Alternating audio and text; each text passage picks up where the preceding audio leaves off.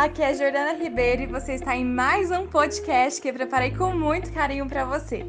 Eu espero que esse áudio te ajude a transformar a sua fibromialgia em superação e energia de vida.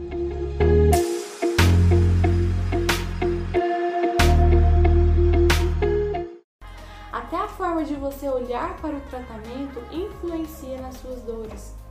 Eu vejo muitas mulheres no início do acompanhamento comigo se queixando das dores da fibromialgia e de ter que tomar um remédio, né, que não querem tomar remédio nenhum, não querem ter fibromialgia.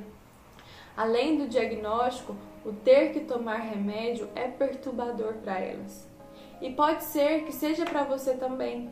Eu escuto muito elas falando: não aguento mais tomar remédio, eu odeio ter que tomar remédio.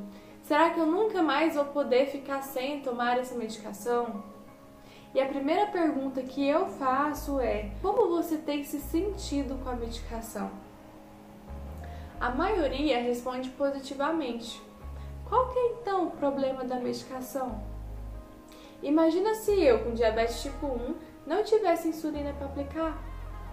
Eu não estaria aqui hoje falando com você que bom que existe a medicação, santo remédio.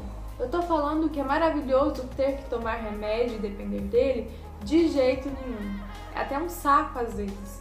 O que eu estou dizendo aqui é que se existe algo que nos proporciona uma qualidade de vida, por que não desfrutar? Por que não ter ali em mãos, mesmo que às vezes nos enche o saco?